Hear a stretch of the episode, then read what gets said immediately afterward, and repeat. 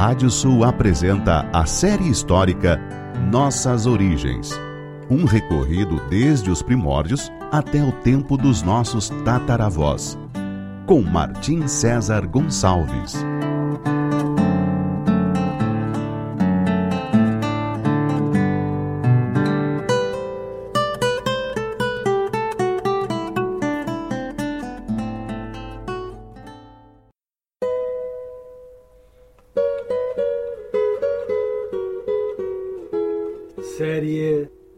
Histórica Nossas Origens.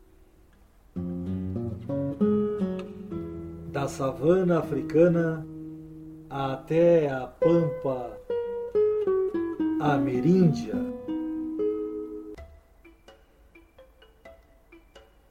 Capítulo de hoje: A escravidão na era de Colombo. Os navios portugueses seguiam avançando milha após milha rumo ao sul, pelo litoral atlântico da África, em busca de ouro, de algumas especiarias e de cada vez mais seres humanos. Como escreveu o historiador John Thornton, a verdadeira razão por trás das grandes navegações em seus estágios iniciais nada mais era do que explorar a oportunidade imediata de lucros mediante a captura e compra de escravos na costa da África. No entanto, após os navegadores Gonçalo de Sintra e Nuno Tristão serem mortos pelos africanos que resistiam às caçadas humanas, os portugueses mudaram de tática e começaram a negociar com os líderes nativos para que estes fornecessem os cativos a serem carregados em suas embarcações.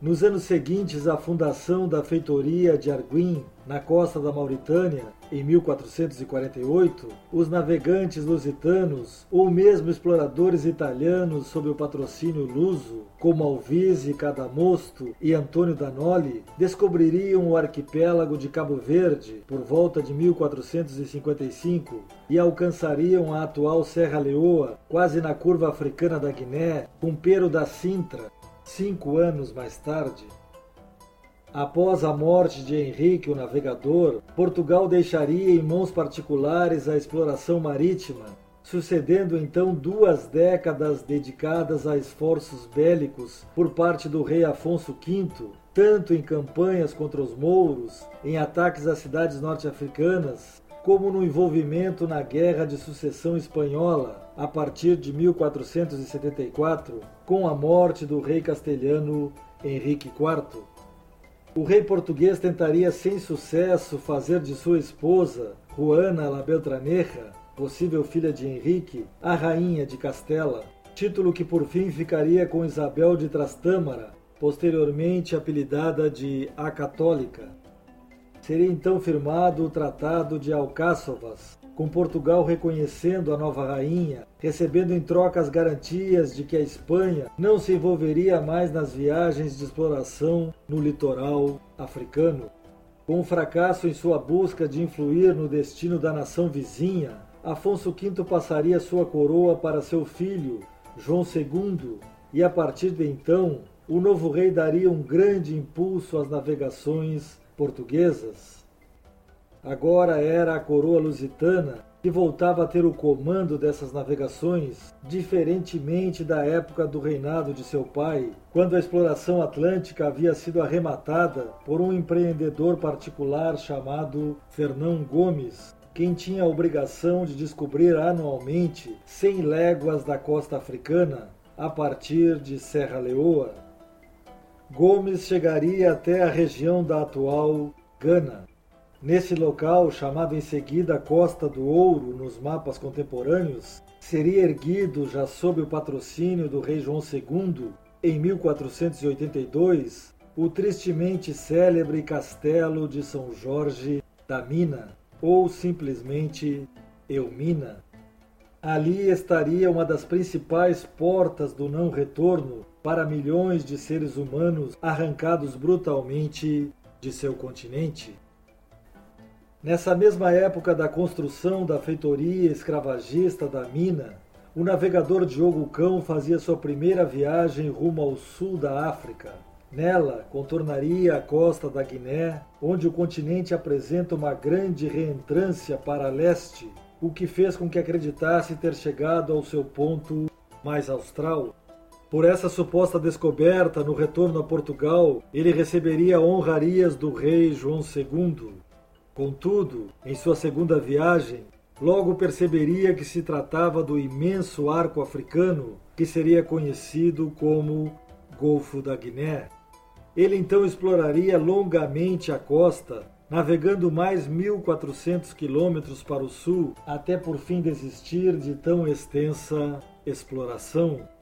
Nesse meio tempo, faria contato com o Reino do Congo, uma nação territorialmente duas vezes maior que Portugal e o primeiro estado africano encontrado pelos lusitanos que não tinha sido influenciado pelo islamismo.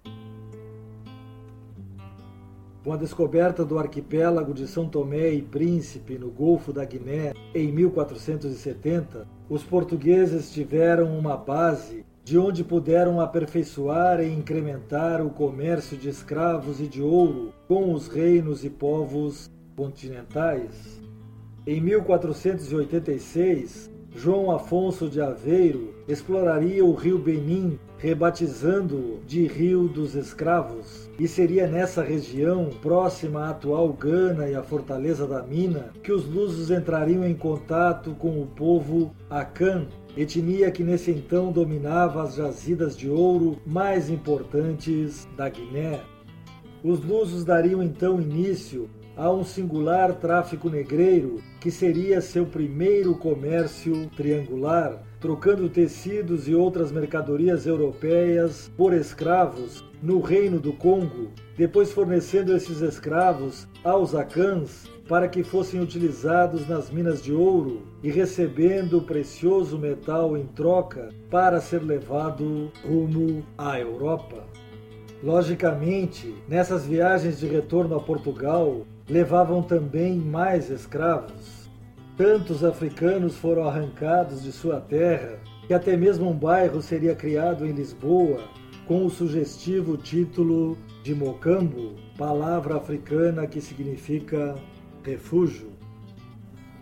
Tão lucrativo se tornou esse comércio triangular que a Europa inteira, de alguma forma, começou a se envolver no tráfico negreiro e na busca de ouro. Banqueiros e armadores como Florentino Bartolomeu Marchione investiam nesse comércio. Navegantes holandeses, franceses, ingleses, italianos e de outras nacionalidades começaram também a singrar cada vez mais o Atlântico, muitos deles sob o patrocínio de Portugal. E havia ainda os chamados tangomãos ou lançados, que eram em sua maioria portugueses que se lançavam às costas africanas e ali criavam entrepostos próprios, vivendo como intermediários dessas transações. Vários deles eram cristãos novos, ou seja, judeus que fugiam da perseguição às suas crenças, evento que crescia cada vez mais na Ibéria. Além disso, nessa época começou a funcionar uma indústria que seria trágica para os africanos. O açúcar, retirado da cana-de-açúcar, planta originária do Sudeste Asiático e que foi um produto difundido na Europa pelos árabes, logo seria plantado na Sicília e depois na ilha da Madeira. Em 1485, já existia referência a seu possível cultivo na ilha de São Tomé. Para a tragédia dos africanos, esse plantio exigia uma imensa quantidade de mão de obra. Os portugueses se encarregariam de supri-la com os nativos do continente que estava logo em frente a São Tomé e a Príncipe. O ponto comum a todos esses eventos de navegações, comércios e plantio era a caça e o comércio de seres humanos. Sobre a escravização e desestabilização das sociedades africanas que adviriam da deportação de milhões de seus habitantes, o historiador e antropologista Jean Vancina recolhendo uma tradição oral do povo Mupende, que vivia no litoral angolano e teve que emigrar para o interior do continente, procurando fugir das caçadas humanas decorrentes do tráfico de escravos, registrou: Um dia, os homens brancos chegaram em navios com asas que brilhavam como facas ao sol. Travaram duras batalhas com o Angola e cuspiram-lhe fogo. Conquistaram as suas salinas e o Angola fugiu para o interior. Alguns dos seus súditos, mais corajosos, ficaram junto ao mar, e quando os homens brancos vieram, trocaram ovos e galinhas por tecidos e contas. Os homens brancos voltaram outra vez ainda.